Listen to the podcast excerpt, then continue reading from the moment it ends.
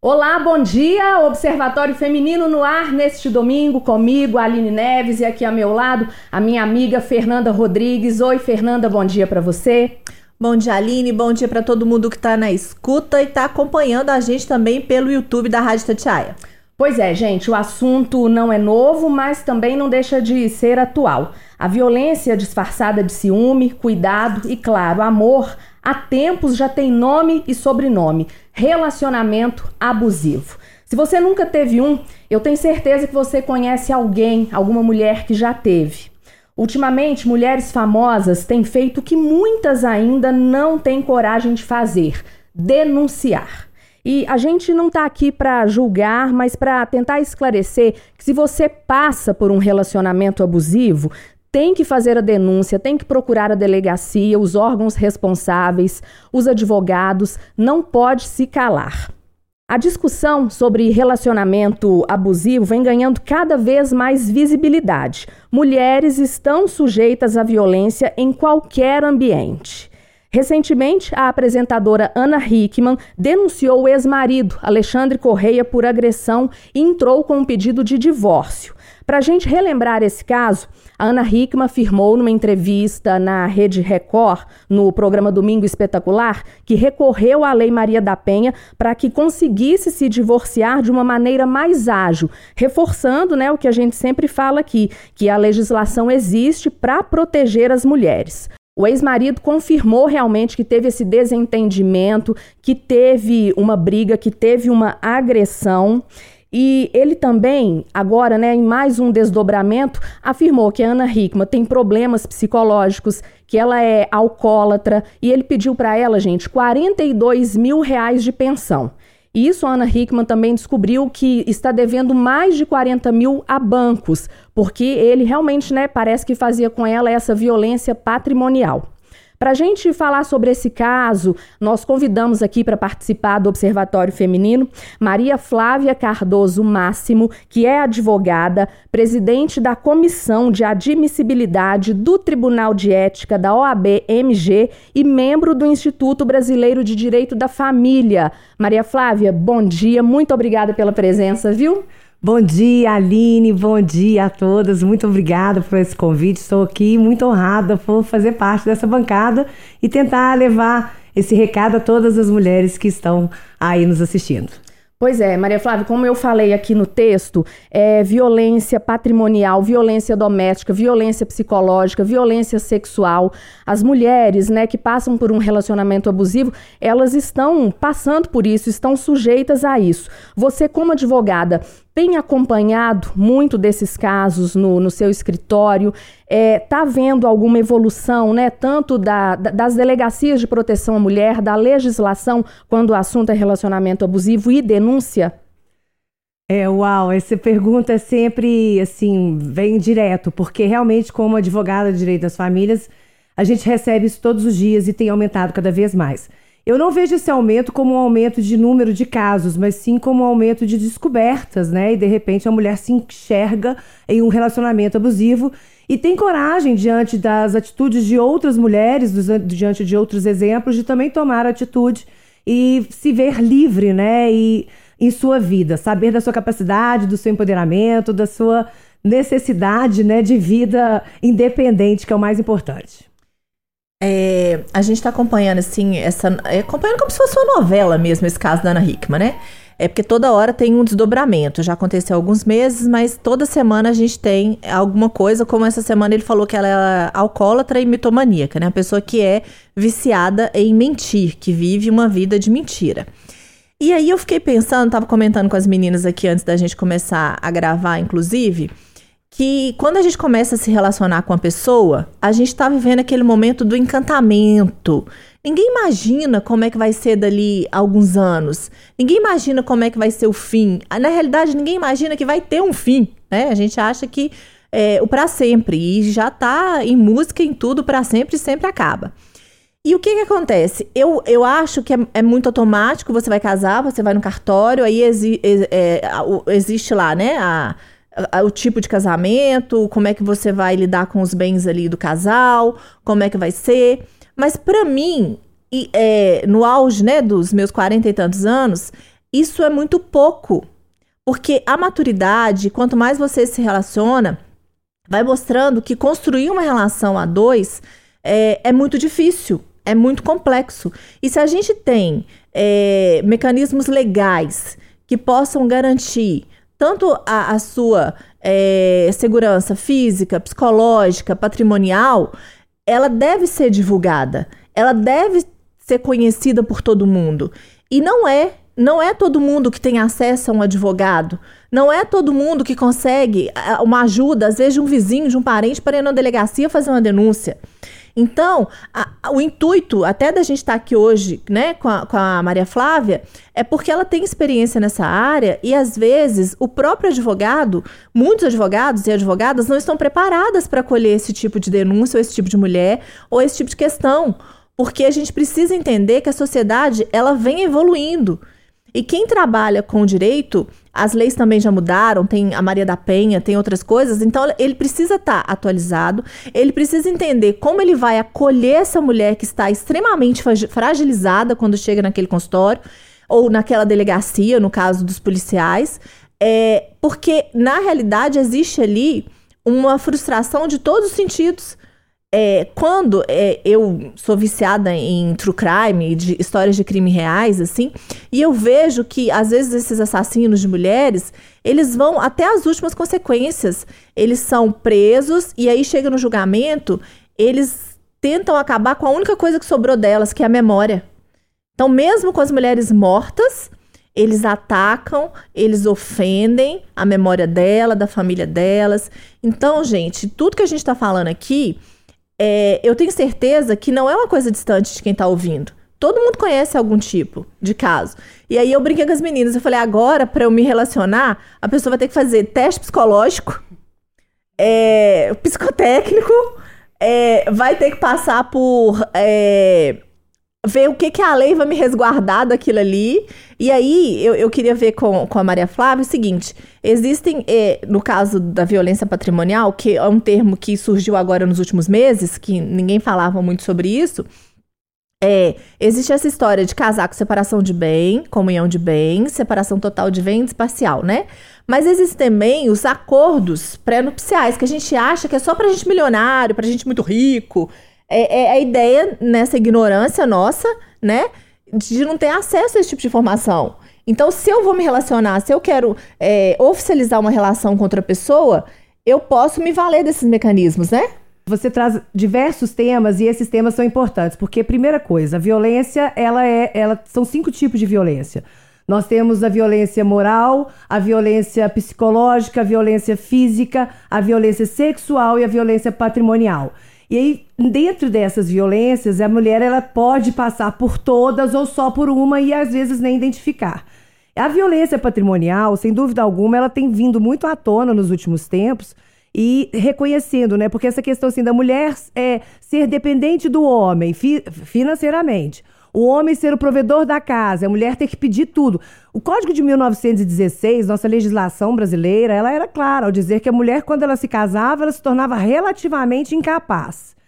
Ela, se quisesse comprar qualquer bem imóvel, ela teria que pedir autorização do marido. Isso até outro dia, em 1916, quando nossas avós nasceram, ou muitas de vocês estão aí, se Deus quiser.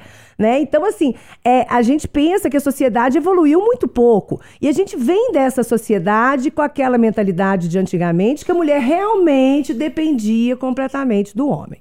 E isso é que tem que mudar. Porque a qual, qual é o custo né, dessa dependência? A gente paga um preço muito alto.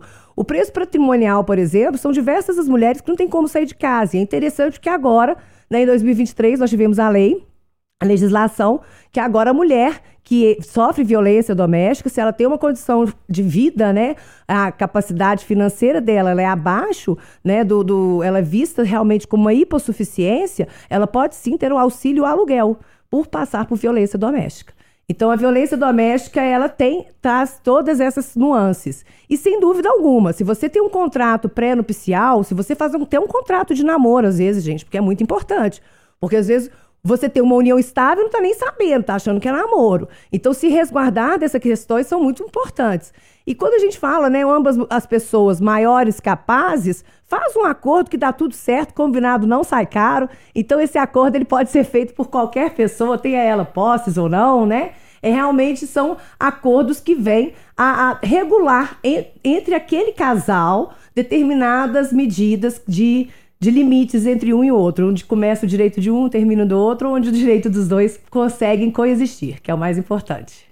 E, e, falando dentro de um ambiente familiar, Maria Flávia, além de todas essas violências aí, né, que, que você citou, tem uma também que é a alienação parental, né? A gente pode ver isso também no caso, né, da, da Ana Hickman, que a gente está citando aqui como exemplo, que é, ele, o, o, o ex-marido fala que a Ana Hickman faz alienação parental com o filho, né? Ou seja, fala mal dele para o menino, que ainda não foi comprovado, mas ele afirma que sim, ela faz. É, isso também atrapalha muito a relação pai e filho, a relação mãe e filho. E, e o filho deles tem nove anos, é uma criança ainda, né? Alienação parental, ela pode ser tanto de pai quanto de mãe, né? Então não é uma coisa que é só de um para o outro ou outro de um, né? Foi interessante que outro dia teve uma cliente nossa que o eu não era advogada então dela, mas o advogado anterior dela fez uma alienação, fez uma ação de alienação parental, alegando que o pai praticava alienação parental dos meninos, das crianças dela. E o, quando ela, ela me contou do caso, ela falou, Maria Flávia, mas o juiz olhou para mim com uma cara assim de espanto, porque falou assim: Mas você é mulher.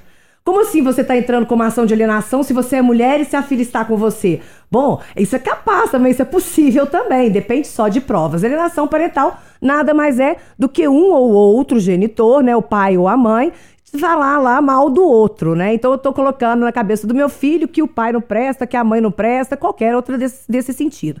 Isso é terrível, porque pior, por pior que seja o pai, por pior que seja a mãe, a criança ela tem que ter aquela ideia do pai herói, da mamãe heroína e de ambos ali unidos e em paz, e são guerreiros, são ótimos lutadores. Porque o que, que acontece, gente? A referência masculina, a referência feminina que a criança tem. Então, é, isso é muito importante, você preservar e saber preservar. E não é você que vai tirar a máscara ali da criancinha, quanto papai e mamãe. Se você não dá, se dá bem com o seu companheiro, a sua companheira, não é você que vai tirar essa máscara, deixa que a criança vai crescer, vai enxergar isso. Acaba que você também depois fica como vilã perante essa criança. Então, é legal. Então, a alienação parental realmente é uma violência, não no caso de violência doméstica, mas é uma violência realmente inter, né, familiar, dentro do sistema de família, e uma violência entre aí direto, direto com as crianças, o que é lamentável. Eu advogo muito para as crianças, que eu falo assim, são elas que vão me governar amanhã, então deixa elas crescerem em um lar não tóxico. E mesmo porque não existe ex-pai e ex-mãe, né, gente? Não. Existe ex-marido e ex-mulher, mas ex-pai e ex-mãe não existe. Linda, Fernanda. E psicologicamente falando também, né, que eu estudo isso, é, existe uma, um dano para essa criança, para esse adolescente, é, na construção do desenvolvimento dele. É, ele precisa realmente dessa figura do pai, da mãe, cada um exercendo o seu papel, é, para o amadurecimento dessa criança, para ele entender também que as pessoas podem se relacionar de uma forma não violenta, Sim. né? Porque que exemplo que essa criança está tendo? É, acho que a gente, como pais, precisa pensar muito sobre isso. Porque essa criança vai crescer, ela vai ser adulta, ela vai depois tirar as próprias conclusões dela. E essas conclusões, elas vão ser tiradas com base no que ela viveu, da forma como ela teve o contato com o pai, da forma como ela teve o contato com a mãe, de como esse pai e essa mãe conviviam ou não conviviam. É, então, quando a gente se dispõe a colocar um filho no mundo, a colocar um ser humano no mundo, a responsabilidade é muito grande, sim. E essa criança, ela tem o direito a ter pai e o direito a ter mãe. Sim, sem dúvida alguma. O direito a, a, ter convivência paterna, a convivência materna, né? Ela é de toda criança. E a gente sabe que essas crianças, elas estão ali sem ter culpa de nada, sendo né, prejudicadas nessa situação. A Fernanda fala uma coisa que é muito importante. Uma coisa é o fim da conjugalidade do casal. Outra coisa muito diferente e o que não há é o fim da parentalidade. Então vão ser sempre papai e mamãe daquela criança, então vão conviver juntos nas festas de formatura, casamento. E aí, que bom que você tem uma família pacífica e não tóxica, né? Isso que é importante vida do dia de hoje. Ô, Maria Flávia, eu tenho uma curiosidade. É, você, né, que já advoga há vários anos aí, né, pela família, né, advogada de família, como é que você está vendo é, desse tempo que você advoga para cá? Vamos pegar uns 10 anos? Podemos, podemos, podemos 20 anos. 20 anos para cá. É, muitas separações, muitas brigas, é, acaba né, gerando isso mesmo, alienação parental e famílias que às vezes né, acabam terminando, ou umas às vezes acabam ficando amigas ali. Como é que você pega de 20 anos para cá? Ah, tem de tudo, sabe? A questão toda é que hoje a gente vê uma maior é, é, motivação e, e, confiança das mulheres. Isso eu acho muito bonito, porque hoje a mulher ela começa a enxergar que ela também pode, que ela também é, trabalha, que ela também tem sua vontade.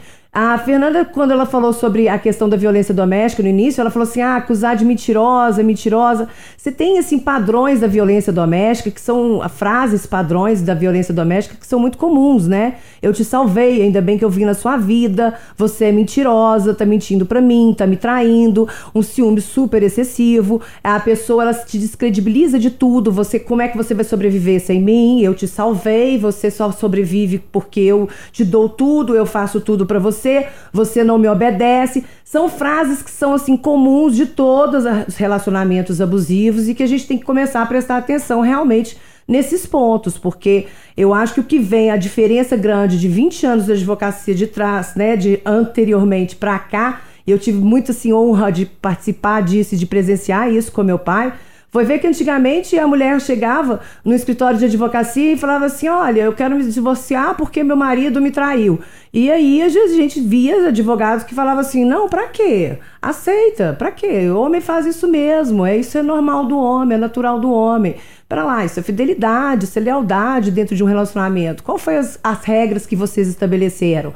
Né? Afinal de contas, vocês compactuaram para um casamento aberto ou não? Como é que é o relacionamento? Então, é questão de fidelidade, lealdade, né? Isso é muito importante quando você tem um acordo marital, um acordo ali do companheirismo que vocês têm. Então, a diferença grande é essa que eu vejo hoje, que hoje as mulheres, elas não aceitam pura e simplesmente estão ali para poder realmente pelo bem das crianças, né? E tem uma assim de pelo bem das crianças, vamos ficar juntos. Não, porque a criança está ali vendo que há um relacionamento tóxico que estão, mantendo, estão se mantendo juntos por culpa delas. E aí elas se sentem mais culpadas ainda e elas acham que isso é uma normal, isso é normal. Eu, papai e a mamãe estarem juntos por causa minha é normal. E aí amanhã ela vai repetir tem a questão, inclusive, da constelação, né? Ela vai repetir os mesmos padrões familiares, ela vai estar no relacionamento tóxico e vai continuar lá por causa dos filhos. Isso é muito triste. Gente, pois é, então a gente bateu um papo aqui hoje no Observatório Feminino com a Maria Flávia Cardoso Máximo, que é advogada, presidente da Comissão de Admissibilidade do Tribunal de Ética da OAB Minas Gerais,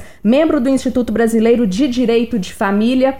Maria Flávia, quero te agradecer pela presença e também para quem está ouvindo e assistindo a gente, eu queria que você deixasse um contato. Como é que faz para falar com você?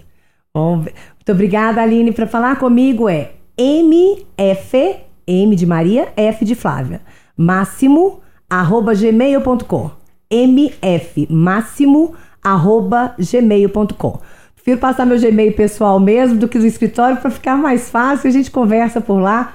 Parabéns, Aline, parabéns, Fernanda, pelo Observatório Feminino. Que programa mais lindo e que realmente que leve essa força feminina para todo o estado de Minas e para todo mundo. Obrigada.